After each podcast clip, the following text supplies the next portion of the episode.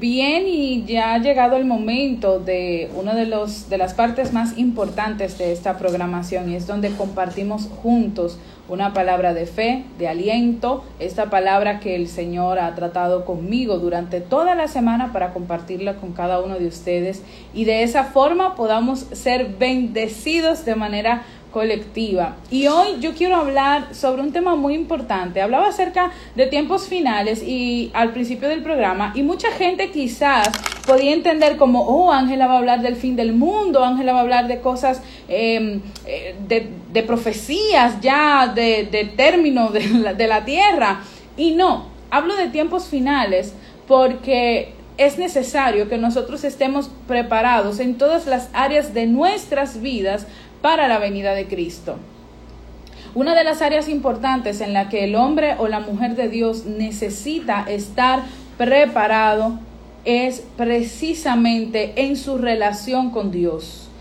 Y esta relación con Dios que nos lleva a nosotros a disfrutar de un tiempo en donde lo que pasó en nuestras vidas ya no es determinante con lo que va a pasar, con el futuro brillante, como he escuchado algunos predicadores que dicen, el futuro brillante que nosotros tendremos en Dios.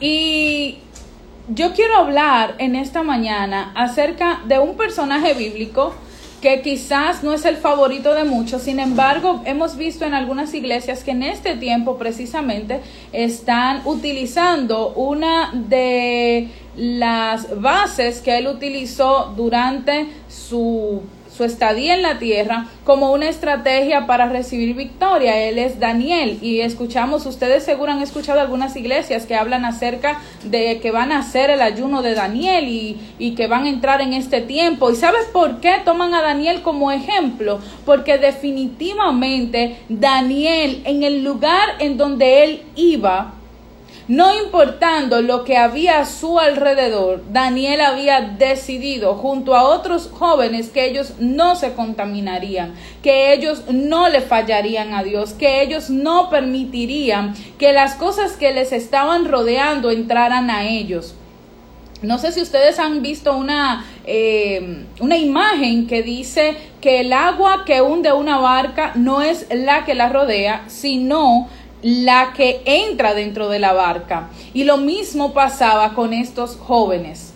Y lo mismo pasa con nosotros. Estamos viviendo tiempos difíciles en donde nuestra comunión con Dios debe ser lo principal, debe ser lo más importante, donde debemos tomarnos el tiempo de arreglar nuestras cuentas con el Señor, de decirle a Dios, Padre, mírame, estoy aquí, cuéntame si lo estoy haciendo bien, si te sientes agradado con las decisiones que estoy tomando, si te sientes satisfecho, Señor, con las actitudes que como como hijo o como hija tuya yo estoy teniendo, porque qué duro sería pasar mi vida hablando del Evangelio y quedarme cuando Cristo venga y levante a su pueblo. Y quedarme por cosas tan sencillas como lo podrían ser o como se podría evitar el hecho de nosotros mantenernos delante de la presencia de Dios sin temor, sin miedo a lo que el hombre pueda decir de nosotros, a lo que el hombre pueda hacer contra nosotros. Porque déjame decirte que a veces tenemos el temor, ese miedito ahí oculto de pensar, oye, pero es que no puedo ni siquiera levantar mi voz para predicar de Cristo, porque cuando lo hago hay alguien que va a ir a acusarme, hay alguien que va a ir a dañarme, hay alguien que va a ir a decir, ah, pero esta no es fulana o aquel no es fulano. Mi comunión con Dios no puede depender de lo que digan las demás personas de mí. Mi comunión con Dios necesariamente necesita estar anclada en Dios, en una dependencia de Él, en yo saber, en yo reconocer que aunque me quemen, como dice la canción de Loren Salcedo, aunque te hieran, aunque te obliguen a negar tu fe, tú tengas la convicción de que aquel al que tú has llamado tu Dios, Él te librará. Por tanto, el sacrificio que hoy hagas para mantener tu fe firme no puede ser de temor, ni puede ser tampoco sintiendo que debes tener miedo de la gente porque te van a acusar, porque puedan hacerte daño. Mira, lo decía al principio del programa, los tiempos son duros, los tiempos son difíciles, cada vez más será más complicado. Y te lo digo porque de nada me sirve a mí sentarme en esta silla y predicarle a la gente que se está conectando por Facebook, por Instagram, por la emisora Gracias por estar ahí conmigo, pero de nada me sirve a mí estar aquí sentada para decirle a la gente lo que quieran escuchar, simplemente que para que me puedan volver a sintonizar el próximo domingo. Si mi misión de estar en este lugar es hablarte de Cristo y si alguno de ustedes, uno solo, en esta mañana se vuelve a Dios, se reconcilia con el Señor, si uno solo de ustedes en esta mañana es capaz de que esta palabra entre a su corazón y cambie, restaure, renueve o transforme su vida, entonces habrá valido la pena el esfuerzo, habrá valido la pena el estar aquí. Y no importa si la gente valida o no el mensaje, siempre y cuando el mensaje sea Cristo. Porque no es que yo me voy a sentar a hablar de lo que sea y entender que tú debes de aceptarlo porque lo dije yo. Es que el mensaje siempre sea Cristo. No importa que te cierren las redes sociales porque hablas de Cristo, porque Él mismo, el mismo al que tú le estás sirviendo con fidelidad, al mismo al que tú le estás siendo eh, totalmente entregado, Él mismo te librará. Él no te dejará caer en manos de quienes te acusan, ni te dejará quedar en vergüenza, porque estás hablando en su nombre y su nombre tiene poder para librarte. Y esto quiero compartírtelo porque no lo digo yo, o sea, yo Ángela Rodríguez no soy quien te estoy simplemente diciendo esto porque se me ocurrió. Esto está en la Biblia. Esto está en la palabra del Señor y te, como te dije al principio, te voy a hablar de jóvenes que lograron ser fieles y por esa razón el Dios al que ellos le dieron su fidelidad también fue fiel con ellos. Y te hablo de Daniel de manera específica, porque oye lo que dice la Biblia en el libro de Daniel capítulo 3, verso 27. Te lo voy a leer en varias traducciones bíblicas porque eh, para que sea más entendible para nosotros. Mira, dice por ejemplo, la, la, nueva versión internacional dice, los sátrapas perfectos, gobernadores y consejeros reales se arremolinaron en torno a ellos y vieron que el fuego no les había causado ningún daño y que ni un solo de sus cabellos se había chamuscado. Es más, su ropa no estaba quemada, ni siquiera olía a humo. ¿Tú puedes entender lo maravilloso de esta palabra?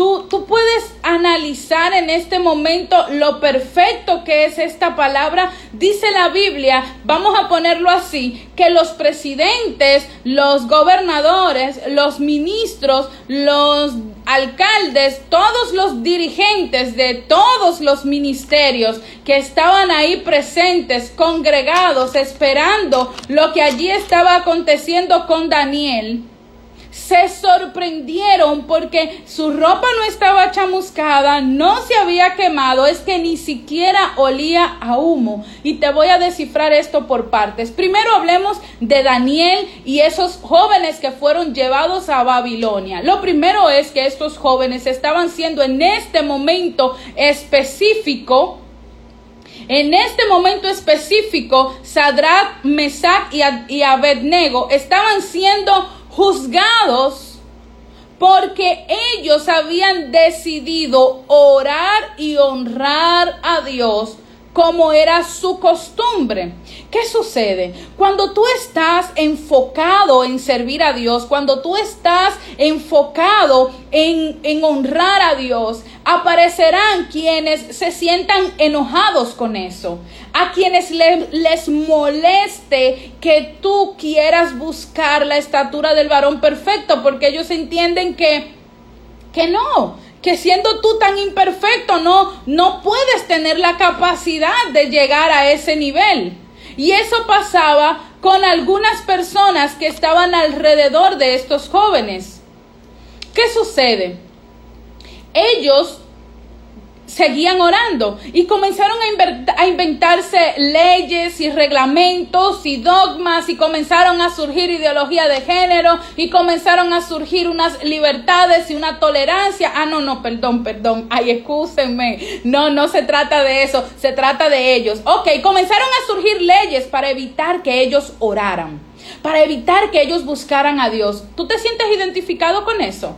¿Te sientes identificado con el tiempo en el que estás viviendo en este momento a nivel global? Todos los cristianos estamos siendo en este tiempo, estamos bajo el ataque de no poder hablar con libertad lo que la Biblia llama pecado porque somos entonces intolerantes, tachados y de paso, dentro de la tolerancia que debemos mostrar, entonces debemos aceptar la intolerancia a nuestra libertad para poder mostrar que somos tolerantes. Es una paradoja, es un tremendo trabalengua, pero yo sé que usted es inteligente y me entendió. Yo necesito tolerar que sean intolerantes conmigo para yo demostrar que soy tolerante con ellos. Por esa razón debo ceder mi libertad para que ellos sean libres. Y por esa razón yo no puedo predicar el santo evangelio como está escrito porque eso molesta a una comunidad. Y es probable que este live que estoy haciendo solamente lo puedan escuchar la gente que está conectada, porque ya le ha pasado a otros que le dicen que no lo pueden guardar porque está, eh, eh, esto molesta a ciertas personas. Sin embargo, tengo que decírtelo. Es muy probable que estés viviendo un tiempo en donde predicar el Evangelio en tu familia sea un reto, porque tu propia familia se levanta en tu contra y no te permita, ni siquiera te quiere escuchar. Es posible que en tu entorno, en tu alrededor, tú no puedas hacerlo, pero Sadat, Mesach y Abednego se encontraban en la misma posición, porque se levantó un edicto del rey para que ellos no pudieran orar. Y oye, ¿bajo qué circunstancias? Bajo las circunstancias de que ellos, los que oraran a Dios en ese tiempo, iban a ser eh, enviados al horno de fuego. Y hay una frase que usan mucho los muchachos que dicen, tiene miedo. Yo me imagino que ellos entre ellos hablaban como jóvenes que tenían toda una vida por delante, poseedores de gran conocimiento porque eran jóvenes inteligentes, con gran conocimiento que el Señor también les había permitido alcanzar. Imagínate hoy tú que estás con toda tu vida por delante, alcanzaste las metas que tú querías y de repente te dicen que si tú le sigues sirviendo a Dios, si tú sigues predicando el Evangelio, entonces estamos viviendo tiempos finales en donde tú tienes que escoger a quién vas a servir y no eres tú el único. ¿Cuál es la decisión que nosotros vamos a tomar? Era a lo que se enfrentaban estos jóvenes. Sin embargo, dice la Biblia que ellos fueron obedientes a Dios ellos de verdad fueron eh, completamente fieles a Dios y ellos entendían que el Dios al que ellos le servían les iba a librar de cualquier situación. Oye, y me encanta lo que ellos dicen, y aún si no nos librase, o sea, aún, mira, eh, yo, yo, yo tengo la fe, yo tengo la confianza, yo tengo la plena certeza de que por lo que yo estoy pasando hoy, Dios me puede librar. Pero si aún Él no me librase, necesariamente por lo que ha hecho antes, debo decir que seguirá siendo mi Dios.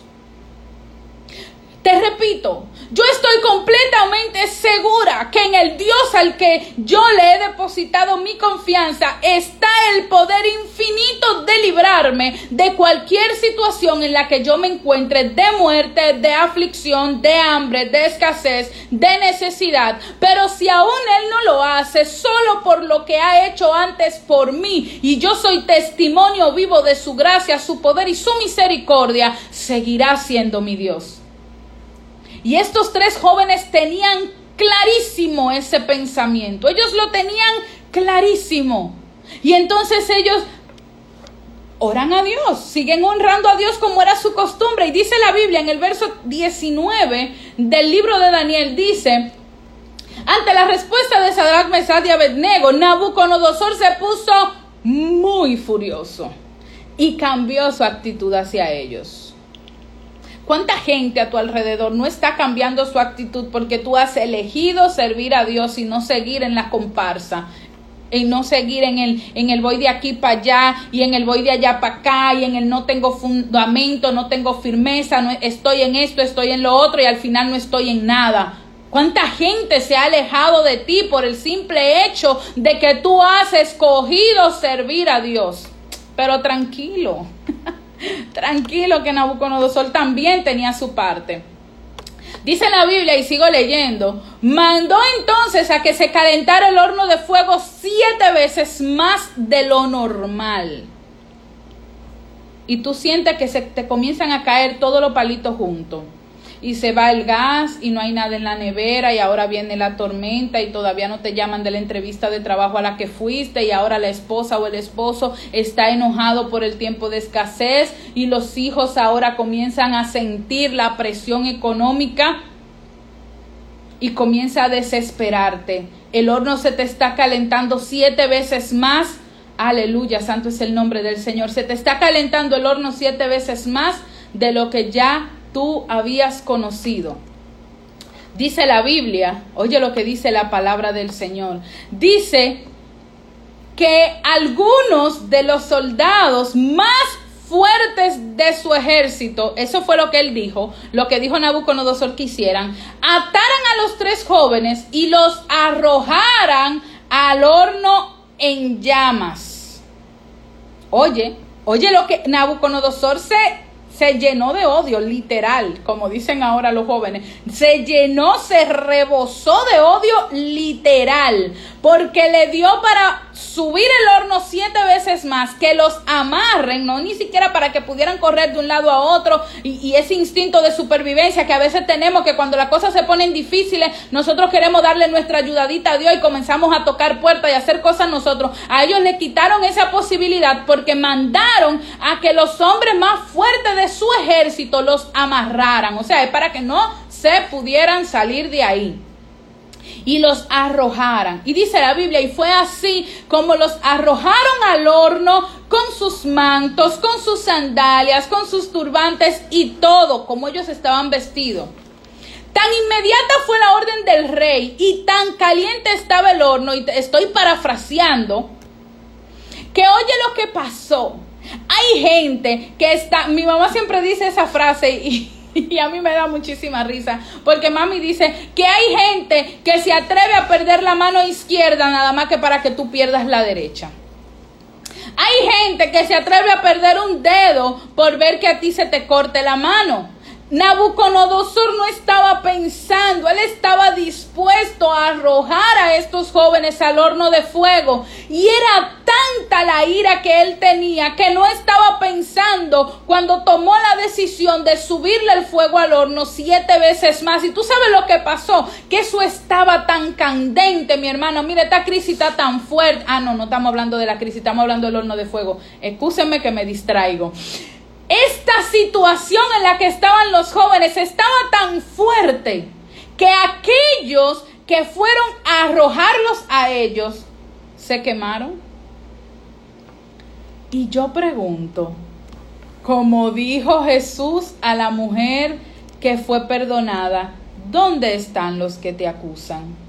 Aquellos que se han levantado en tu contra y que han dado orden para que a ti se te hagan las cosas más difíciles, no están pensando en lo que están haciendo, están afilando cuchillos para su propia garganta, porque ellos envían a sus hombres más fuertes, a los más fuertes pero aquellos que tienen todavía la osadía de obedecer al mal y comienzan a hacerte de piedra de tropiezo mientras te están entrando al horno de fuego, los que salen quemados son ellos. Porque dice la Biblia que aquellos que lo fueron a lanzar cayeron dentro del horno en llama. Y Nabucodonosor se puso de pie sorprendido y los consejeros y comenzaron a llenarse de pánico. Oye, ¿por qué?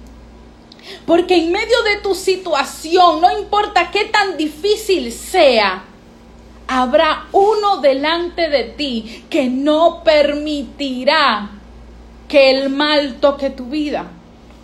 Y dice la Biblia que Nabucodonosor le preguntaba a los consejeros, pero vengan acá y no eran tres, Adrach, Mesach, Abednego, uno, uno, uno, da tres. Eso lo podría resolver cualquier niño sin, sin necesidad de usar la calculadora. Fueron tres los que fueron echados al horno de fuego. Sin embargo, cuando ellos fueron arrojados, Nabucodonosor sorprendido decían, pero ¿qué es lo que está pasando?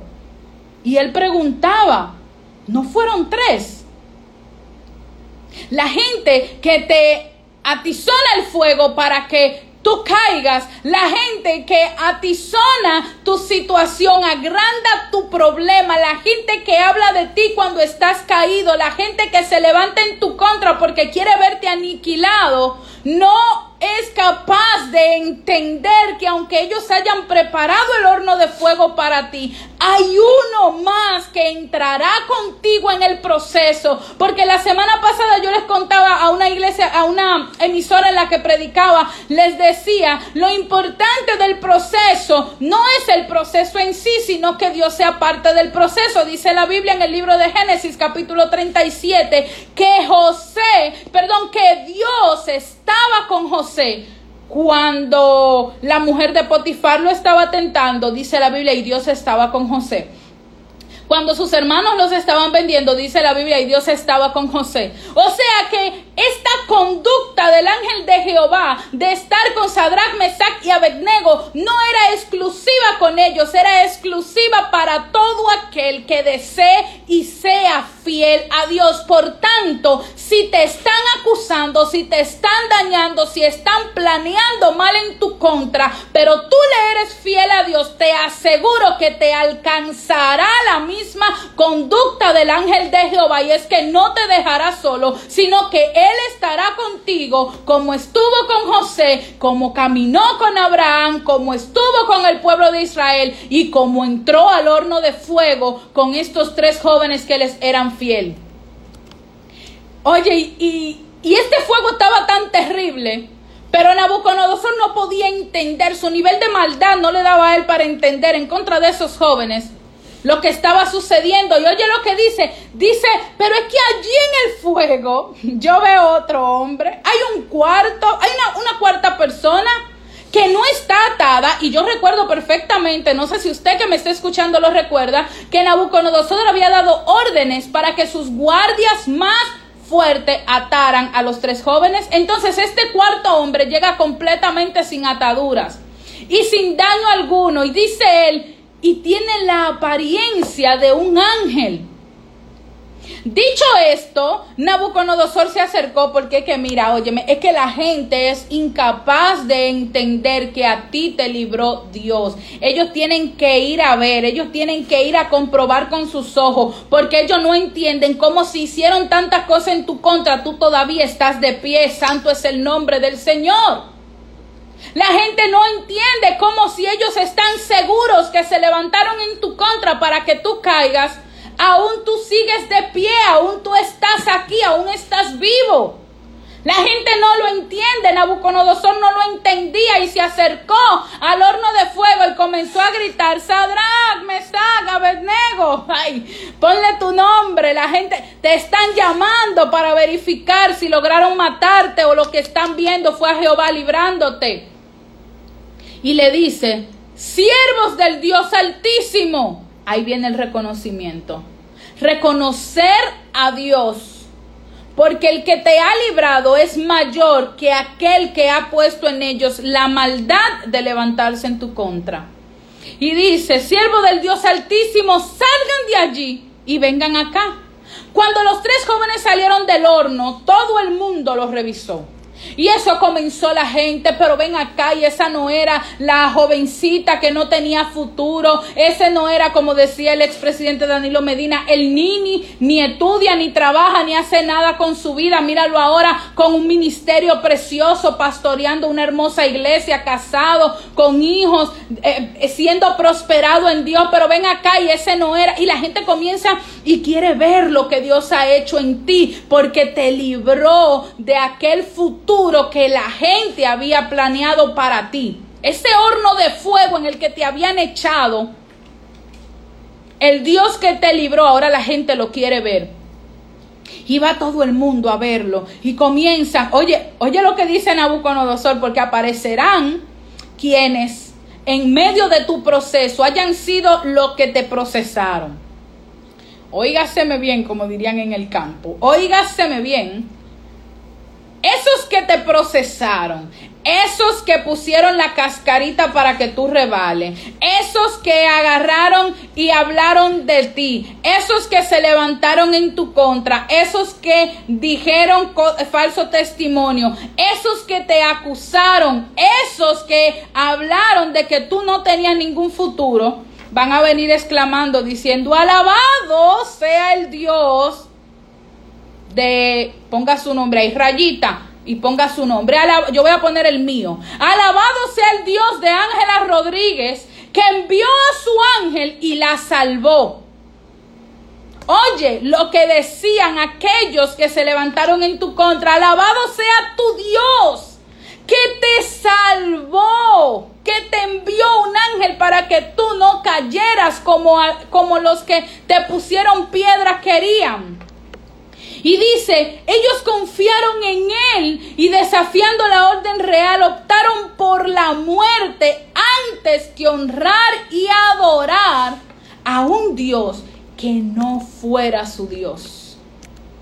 Eso hicieron estos jóvenes. Prefirieron morir antes que honrar a un Dios que no fuera su Dios. Si tú sabes lo que dice el verso 27 de esta deliciosa lectura bíblica. Tú sabes lo que dice ese verso de esta magnífica de esta magnífica lectura bíblica. Oh Dios, yo te lo voy a leer porque es que esto es demasiado, esto es bueno con, con buenísimo. Dice, entonces las autoridades y gobernadores y asesores los rodearon y vieron que el fuego no los había tocado. No se les había chamusqueado ni un cabello. Chamusquear es que se quema y se enguruña y eso se pone horrible. Enguruñar, yo no sé si todos los que me están oyendo son de República Dominicana y entienden el término, pero sí, cuando se quema el cabello se, se, se encoge y dice que no se les había estropeado la ropa. Tú sabes lo que es un horno que fue capaz de quemar a quienes lo estaban echando dentro del horno. No había ni siquiera quemado la ropa, pero a mí lo que de verdad me, me, me sacó de mis cabales fue cuando yo leí que ni siquiera olían a humo. Y cuando yo compartí esta historia con mi mamá, yo le decía, mami, pero es que tú sabes que cuando uno pone a lavar una ropa y la pone a secar en el techo de la casa y hay alguien en los alrededores que está quemando basura, ese humo sube y le pone un mal olor a la ropa horrible, tan horrible que para tú poderte volver a poner esa ropa tienes que volverla a lavar para que ese mal olor a humo se le pueda quitar. Y dice la Biblia que estos jóvenes ni siquiera olían a humo. Lo que el Señor hará contigo como honra tu fidelidad, como honra que tú has decidido honrarle a Él por encima de lo que la gente, de lo que la filosofía, de lo que la ideología, de lo que las redes sociales, de lo que los youtubers, instagramers, influencers digan cuando tú decides honrar a Dios por encima de todo lo que la corriente diga, el Señor te va a honrar a ti de forma tal que ni siquiera vas a oler a humo. Es que no vas a tener olor a pasado, no vas a tener olor a, daños, no vas a tener olor a, traición, ni a tormenta, no vas a recordar ni siquiera aquellos momentos de dolor en los que te traicionaron, en los que hablaron mal de ti. No vas a tener ni siquiera tu ropa estropeada porque lo que Dios hará es que enviará a su ángel y te cuidará. Y aquellos que te calentaron el horno para que tú fueras quemado, para ellos poder disfrutar de tu destrucción y poder ver la victoria de ellos sobre la ruina tuya, esos mismos van a tener que llamarte fuera y alabar a tu Dios. Mira, es que yo te digo la verdad. Yo, yo, yo, yo le sería fiel a Dios hasta por, hasta por el compromiso de saber que así le predico a la gente. Tú le predicas a la gente cuando la gente ve de cuánta, cuánta tierra te han tirado y aún así el Señor te mantiene de pie. Eso le predica a la gente porque a Nabucodonosor no le quedó más remedio que decir, alabado sea el Dios de estos jóvenes que envió a su ángel y los ha salvado. Hermano, mire, por mucho que a Nabucodonosor le picara, tuvo que reconocer que el Dios de Sadrach, Mesach y Abednego los libró. Por ende, la fidelidad a Dios fue quien en verdad los sacó a ellos de ese horno de fuego. Y hoy yo te invito a que te prepares para este tiempo. Prepárate para este tiempo. Vendrán youtubers, vendrán instagramers, vendrán influencers, vendrán eh, tuiteros, ¿qué más vienen? Que, son todas las corrientes que hay. Lo que sea que se levanten. Vendrán predicadores, vendrán gente que te dirán que el mensaje puede flexibilizarse que tú puedes llamar bueno a lo que Dios llama malo, porque esa es la nueva onda, porque esto es lo que hay ahora para poderte mantener en las redes sociales, para que Instagram no te bloquee, no puedes hablar de ideología, para que Facebook no te bloquee, no puedes hablar de pecado, para que me escuchen en YouTube, no puedo decir la verdad. Entonces ahí te vas a ver enfrentado en la misma situación en la que se vieron estos jóvenes y tú tendrás que decidir a quién le vas a ser fiel. Pero yo te aseguro que si hoy escoges a Dios, mira, Josué dijo, Josué dijo, escojan ustedes a quién van a servir, pero mi casa y yo serviremos a Jehová. Yo te aseguro que si hoy tú escoges a Dios, no importa contra quién sea que el enemigo quiera ponerte, no importa, de ahí el Señor te librará.